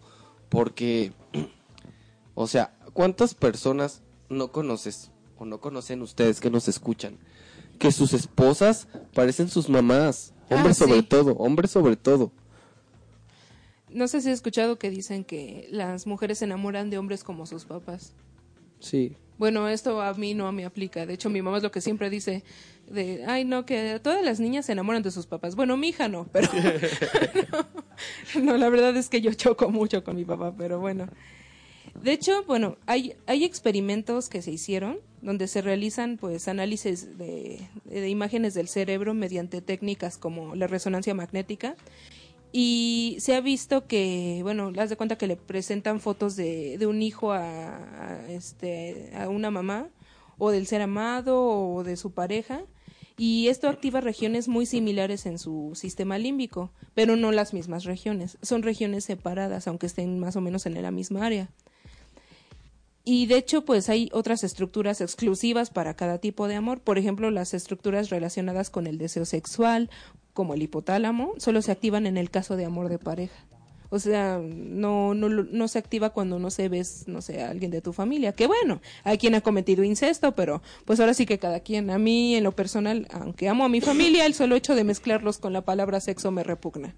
Pero esto me lleva pues a que muchos dan por hecho que amor es igual a sexo, pero aunque sí están vinculados no siempre aplica. Por ejemplo, las personas asexuales pues también tienen sentimientos de amor aunque no los manifiesten a través del contacto físico. En sí biológicamente aunque no puede es uno ahora sí que un sentimiento puede llevar al otro, este el ser humano ha demostrado que podemos separar ambos contextos sin problemas. Y de hecho he de confesar que la expresión, no sé qué piensas tú, pero la expresión hacer el amor a mí me molesta muchísimo. De hecho me parece ridícula y por alguna razón grotesca. Y es que para mí es como una forma de hacer ver al sexo como algo menos satanizado. Por supuesto. Cosa que no debería ser. A mí se me- porque- no, no, no pues me ¿por qué no? Es natural. Se me hace muy ridícula, es verdad. Hacer el amor. ¿Qué onda? Y es que pues no, el sexo no debería ser mal visto ni disfrazado con expresiones como esas. El sexo es algo muy bueno siempre y cuando sea con consentimiento entre ambas partes y que ambas partes tengan la madurez mental para dar ese consentimiento. Niños no. Pero bueno, yo prefiero mil veces la expresión, no sé, vamos a tener sexo o simplemente vamos a hacerlo en lugar de la expresión hacer el amor. Lo prefiero aunque esto, quiero una hacerte relación una seria. pregunta, doctora. A ver. Médicamente o biológicamente o como quieras. ¿Tú cuál crees que es la edad correcta de una persona para iniciar su vida sexual? De hecho, hay un, hay un estudio, se dice, se dice que la edad correcta es a los a los 21 años. A los 21 años. Ajá, porque dicen que muchas veces es que también depende de la madurez que alcance cada quien, es que cada quien madura a diferentes edades, pero hay personas que no alcanzan la madurez sexual sino hasta esa edad, especialmente las mujeres. Wow. De hecho, no, más bien los hombres, porque las mujeres maduran un poquito antes que los hombres. Pero el problema de la madurez, digo, el de las relaciones sexuales antes es que, pues, que se pueda dar un embarazo, ¿no? Que es peligroso. Bueno, no tanto así peligroso, pero el cuerpo todavía no está muy preparado para un bebé. Y tampoco que se den muy tarde, porque si se te estás tratando de embarazar y tienes hijos, no sé, a los 40, como bien virgen a los 40, pero en mujer, digamos. No sé, este es también dañino, ¿no? El bebé puede nacer con síndrome de Down por este por tenerlo a edades tan tardías, ¿no? Pero básicamente se dice que es a los 21 años, pero pues cada quien, la verdad. no, no es no es es una teoría, realmente no está muy probado. Eh, bueno, quiero aclarar que no veo mal que se busque amor y sexo al mismo tiempo, así como no veo mal que solo se busque amor emocional o que solo se busque sexo. Simplemente no me gusta esa expresión. Pero ahora sí, ya por último, vamos a hablar de algunas de las sensaciones y manifestaciones físicas que tenemos durante el sexo. Lo dejé para el final para que no se desconectaran antes, porque estoy seguro que era lo que muchos querían escuchar. Pero primero, Pollito, ahora sí, esta pregunta está fuerte. ¿Para ti qué es el... Son varias, de hecho. ¿Para ti qué Ok. es el deseo sexual? ¿Tú qué sientes cuando tienes ese deseo? ¿Cómo ves? Ahora sí que cómo ves a Pollito 2 en ese momento. Aclaro que no te estoy pidiendo que me narres todo con lujo de detalles, o sea, este, de todo, exactamente todo lo que pasa, solo dime una idea general. Ya si me quieres decir todo, pues ya es tuya, ¿no? Yo ya sabes que siempre soy oídos. Lo sé. Yo siempre, siempre estoy al pendiente. ¿Cómo lo.? o- o- mm, repíteme un poquito la pregunta. Ajá, o sea, ¿cómo sientes tú tu propio deseo sexual? ¿Cómo percibes a, a- ahora sí que a Pollito cuando tienes ese deseo? Porque no, no ves igual a tu pareja en un día cotidiano que cuando tienes relaciones con esa persona. Ah, no, por supuesto que no. Su plumaje. ah, su Sí, plumaje ay, cambia. ahora ya me No, entendiste. No, este. mm, No lo sé. ¿Cómo veo mi deseo sexual? Creo que. Espero que mi mamá no esté escuchando. No, este. Créeme, que- eh, puede que mi hermano me esté escuchando y no le ha de gustar que esté hablando de estas cosas. Pues ya ni saludo para la familia, por supuesto. Creo que veo mi deseo sexual como como muy joven aún. O sea, a lo que me refiero es que cómo percibo a Pollito 2, no sé, lo percibo como alguien este como creo que todo tiene que ver en la, la base como como en la diversión, como en el juego, como en como amigos. No sé si, lo, si me explico. Pues ahora sí que divertirse, ¿no? Divertirse. Durante, el- durante la relación. Algo así sería. ¿no? Perfecto. Bueno, O sea, como complicidad, pues. sí, pues explico? claro. O sea, o sea, como es como, no sé, como, es que no me quedé muy conforme con esa respuesta. O sea, lo percibo como, como muy lindo, no sé, como muy bonito a él. De pronto Ay. sus facciones son así como, como linditas y todo. Pero no sé, es algo lindo, creo. Perfecto. Bueno, pues dentro de los sucesos que nuestro cuerpo experimenta ahora sí que en el sexo, están, como mencionamos hace rato, la dilatación de las pupilas. Las pupilas se dilatan no solo cuando vemos a algo o a alguien que nos gusta, también en el momento de un orgasmo o cuando, o sea, desde el inicio de la relación sexual. Eh, ahora sí que muchos se pueden dar cuenta cuando tienen esa cercanía con su pareja de que sus ojos se ven grandes, grandes, ¿no? A menos que tengan medio, este, copete tapándole los ojos. Ok, bueno, sí, pero el ojo que no está tapado, ¿no? Ese es uno de los efectos del cambio de, ahora sí que del sistema nervioso autónomo, pasa de uno a otro, del parasimpático al simpático, todo con el fin de que entre más luz y la visión mejore. Y es que nuestro cuerpo solo quiere ver al otro en toda su gloria, ¿no? Sí. De hecho, o sea, dentro de los cambios principales es que, mm, por ejemplo, las mujeres, sus caderas se hacen más redonditas, como dijimos hace rato, la piel brilla, parece que uno resplandece, ¿no? El cabello así más sedosito, más bonito. De hecho, los era ojos justamente lo que yo pensaba, que el cabello es por lo contrario. O sea, yo cuando estoy muy enamorado veo mi cabello y digo, ay, no, y me, me hago 1500 cosas. Me lo pinto de 10 colores. Bueno, yo sí brillo. yo sí brillo cuando estoy sí enamorada. lo recuerdo, vi por ahí algunas fotos. Ah, sí. Luego compartiré medicina consciente, compartiré las fotos de Gen enamorada. Ah, no, no, no podrían saber por qué fue, pero bueno. Este, eh, otra, a los hombres, pues les aumenta su masa muscular, ¿no? O sea, para verse más acá, más fuertes. Que bueno, que a lo mejor si te gusta que tu pareja sea más delgada, a lo mejor no te parece tan bonito, ¿no? Puede ser. Pero también lo que pasa es que, bueno, las células responden a las señales químicas que manda el cerebro y por otro lado hay un extenso conjunto de nervios que van a activar los músculos y que recogen información de, pues, también de los sentidos y los órganos este, de los sentidos como la nariz, la boca y así para enviarla al cerebro. Una parte de este sistema nervioso es voluntaria. Por ejemplo, es la que utilizas, no sé, para mover los dedos, ¿no? Y otra es autónoma. La parte autónoma pues dirige sin pedirte permiso este, los latidos del corazón o también el movimiento de tus intestinos. No sé si has, no sé, no, a lo mejor yo espero que no lo hayas experimentado, pero hay muchos que se ponen tan nerviosos antes de una relación sexual que no pueden evitar estar yendo al baño. Ah, no, no, no lo he experimentado. eh. No, yo por lo general tiendo a ir mucho al baño por mi diabetes. Ay, Pero- ¿cuál diabetes? Pero este, pero no. No, no, no. Tú casi no, no, diabetes. al baño, no. Ok, bueno, bueno, puede pasar esto, ¿no? Por el movimiento de los intestinos.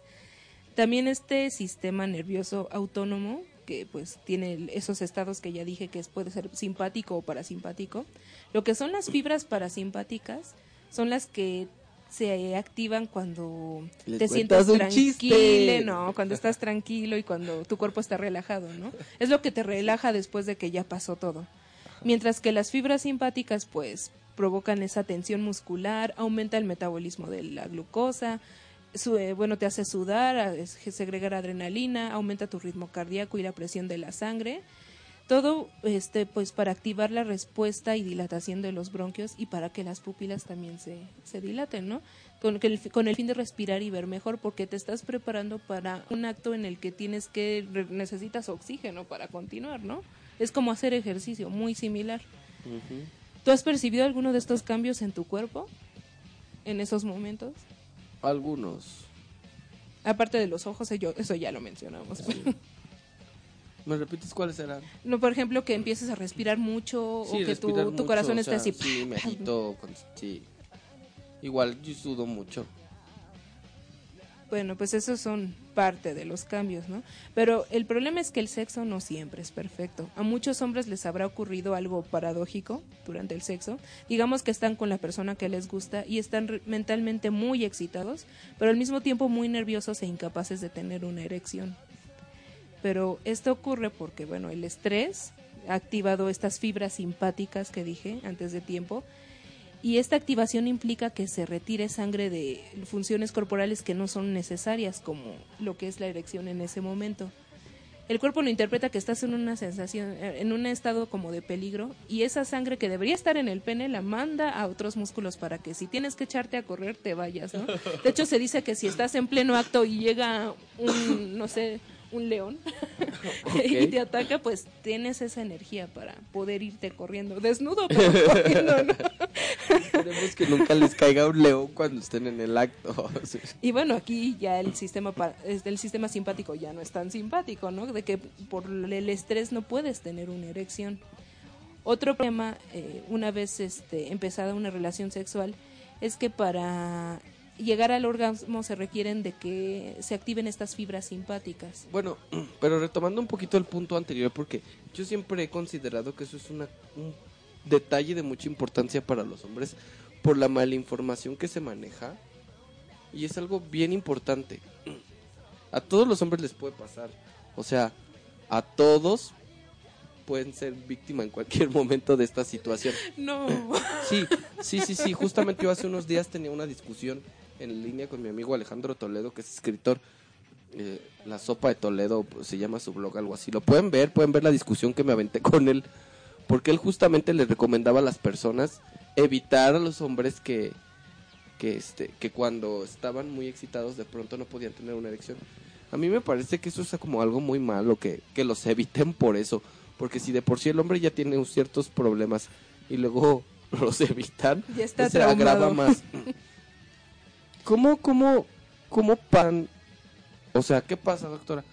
Llegan, no pueden y luego ya no van a poder nunca. No. ¿O cuáles son sus A eso esperanzas? es a lo que voy, o sea, es el estado de estrés en el que están. De hecho, si se empiezan a relajar un poco, el mismo cuerpo regresa la sangre a donde tenía que estar. Eh, bueno, y hay hombres que sufren de impotencia, ¿no? Que ya, o sea, ya puede ser por otras razones, pero generalmente relajándose, este, la erección se puede dar sin ningún problema. Y también tendrá que ver la atracción. Claro, o sea, bueno, quién sabe, ¿no? Ya, ya el mundo es muy moderno. ya, ya se ve de todo, pero generalmente es difícil lograr o una erección o, por lo, o un orgasmo cuando no estás con alguien que, que ni siquiera te atrae, ¿no? Y de conexión emocional. Mm, es que es lo que te decía hace rato, los humanos tenemos ya esa capacidad de separar lo que es el placer nada más de lo que, así, de, del amor, ¿no? De algo ya más afectivo. A menos que estés muy chapado a la antigua. Sí, también, ¿no? O sea, pues ya depende de, de las costumbres de cada quien. Hombres, no se sientan mal cuando pasen por este tipo de cosas. de Sí, o sea, no, realmente Es lo más normal, a todos les siempre pasa. también pueden ir con un, Oye. con un urólogo y pues tener ayuda médica. Y aparte les digo, a todos les pasa. Tú dices, bueno, a mí no, pero No, a todos. Pero a todos les pasa.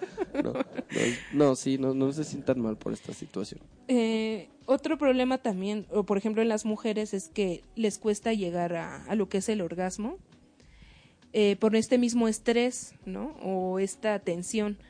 Eh, el problema es que esto, este estrés puede generar resequedad vaginal, ¿no? Y eso dificulta mucho la penetración.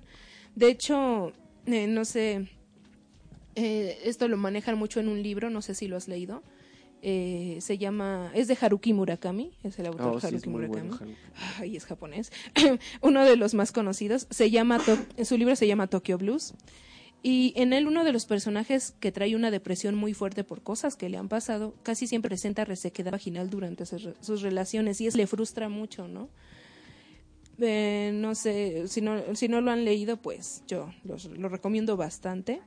Eh, todo el libro está interesante, pero cuando lleguen a esa parte se darán cuenta de por qué estaba así la chava, ¿no? O sea, qué le pasó. Si no lo quieren leer, pues pueden ver la película, pero la verdad yo no la, he visto. La quiero ver, pero pues, no sé cómo esté realmente. ¿Se llama Tokyo Blues la película? Sí, o Norwegian Wood, como la canción de los Beatles. Ok.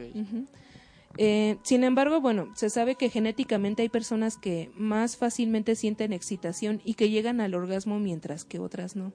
Todavía pues no se ha investigado con tanto detalle el porqué de esto, pero parece que podría estar relacionado con la predisposición a la depresión o la ansiedad de cada quien. Hay gente que se pone ansiosa por nada, ¿no?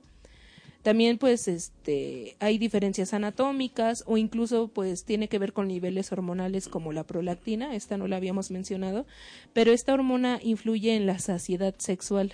Yo creo que hay gente que yo creo que nunca la tiene totalmente satisfecha, ¿no? Y, y bueno, esta también eh, se libera después de un orgasmo, esta hormona.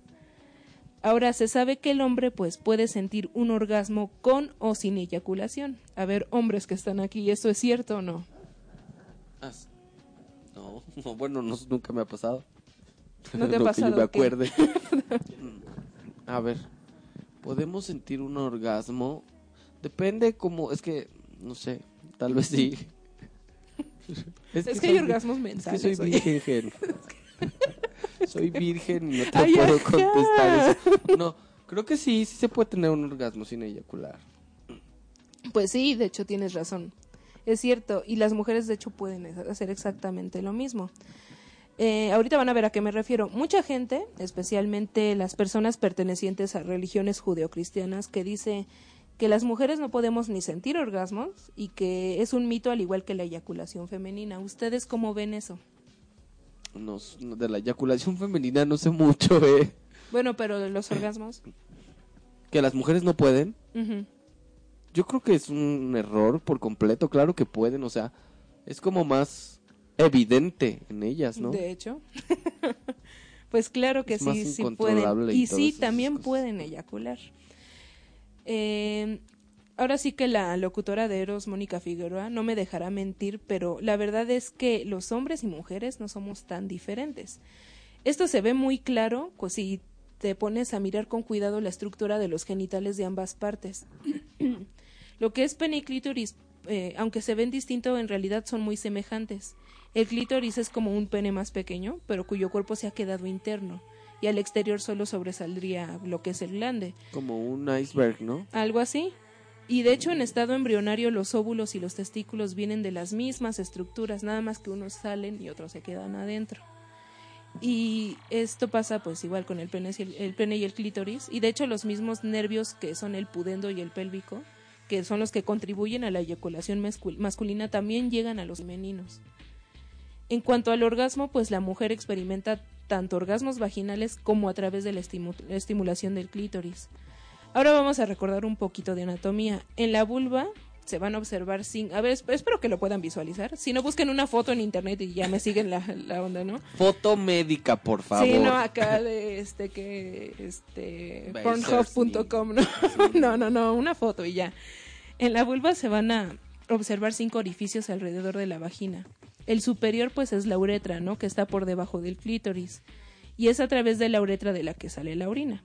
Los dos siguientes que están ah, abajito pero a los lados son las dos glándulas de Skene o skin, es que no sé cómo se pronuncia, y estos son orificios muy pequeños, y las dos glándulas inferiores a estas son las glándulas de Bartolini.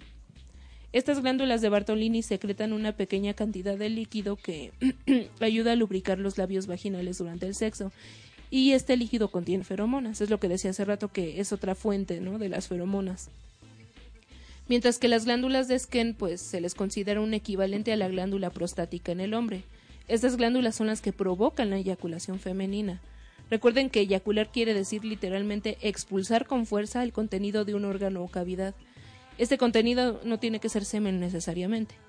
Así que las mujeres, obvio, no eyaculamos semen. No, pues claro que no. La este, es, es otra sustancia parecida. Las glándulas de Skene producen y se llenan de un líquido que finalmente expulsan durante el orgasmo, aunque también suele ser expulsado sin necesidad de alcanzar el orgasmo. Eh, esto pasa pues porque las glándulas se llenan de fluido y como resultado lo dejan fluir poco a poco, ¿no? Entonces la mujer no se da cuenta. Pero este fluido no es orina, no es como tal semen, pero es un líquido alcalino segregado compuesto de creatinina, este, o una enzima llamada fosfatasa ácida, una proteína llamada proteína PSA, glucosa y fructosa, ¿no?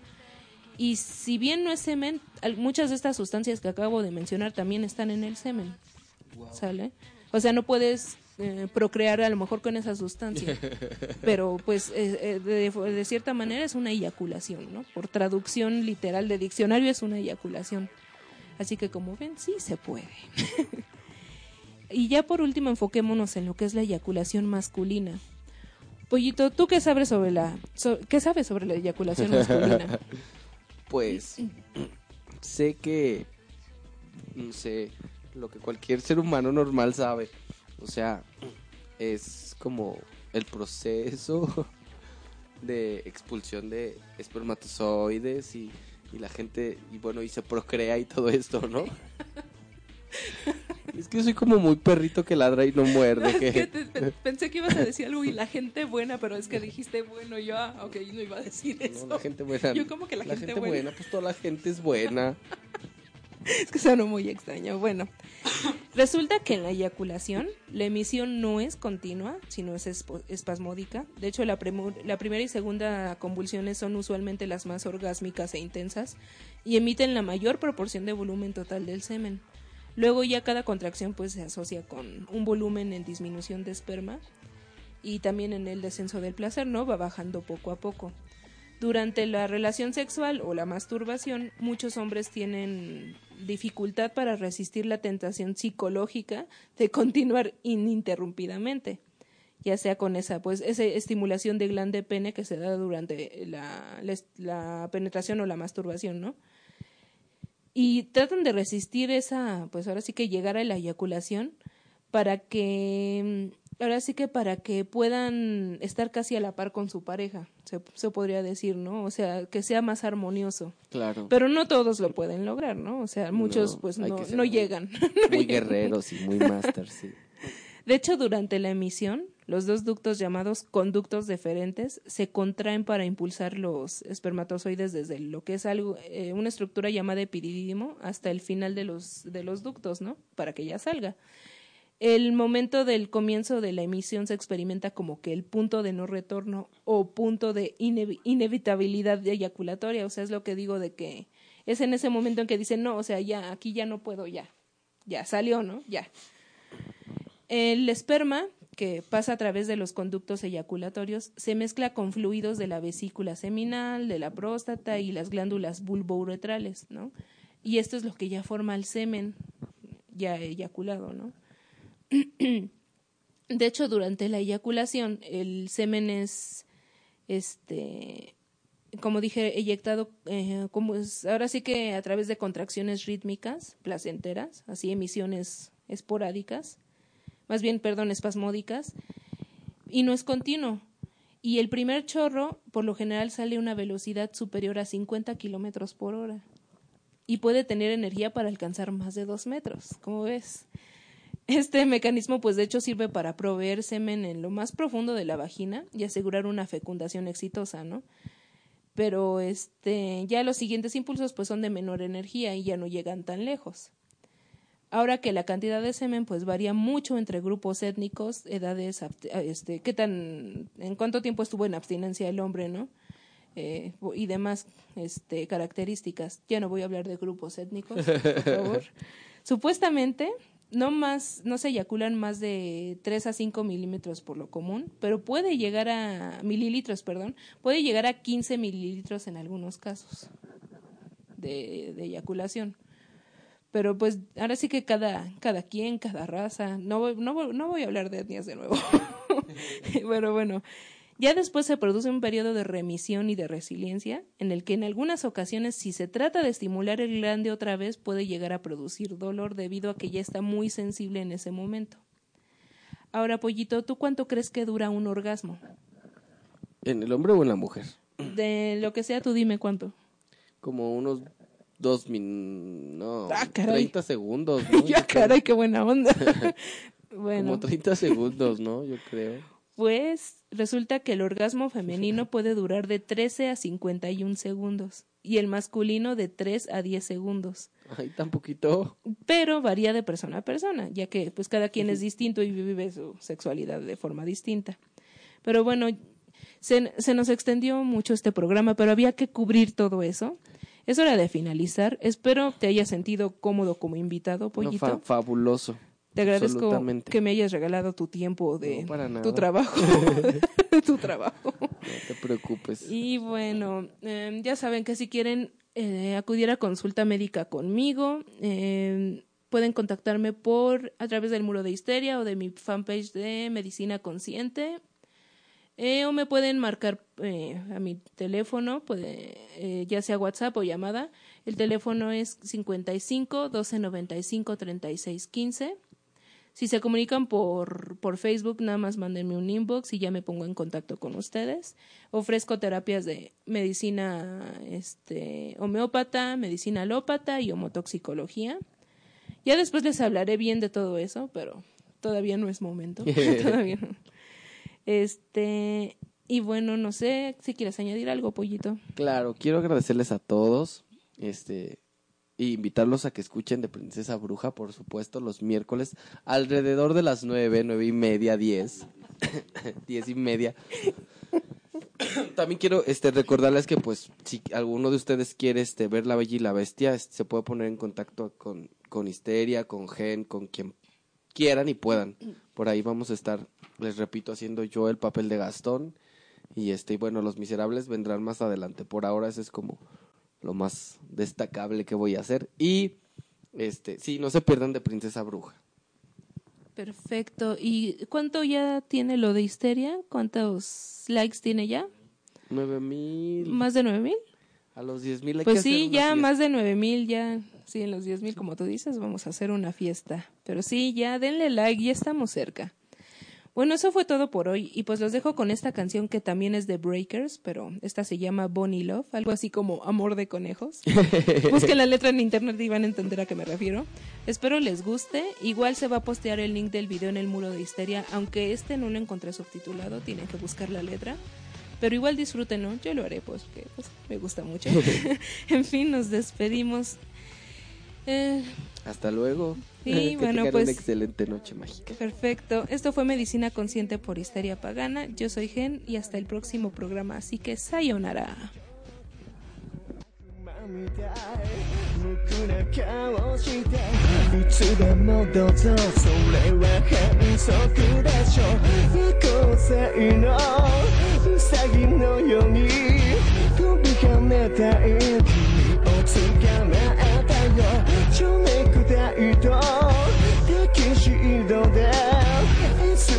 コートしたい僕たちの愛の末抱きしめたい抱きしめたいキスをしたいキスをしたい柔らかな首筋に赤い朝を散らして追いかけて逃げられてくらい誘われて交わされてくらい後ろから飛び乗ってくるった。ようにむさぼって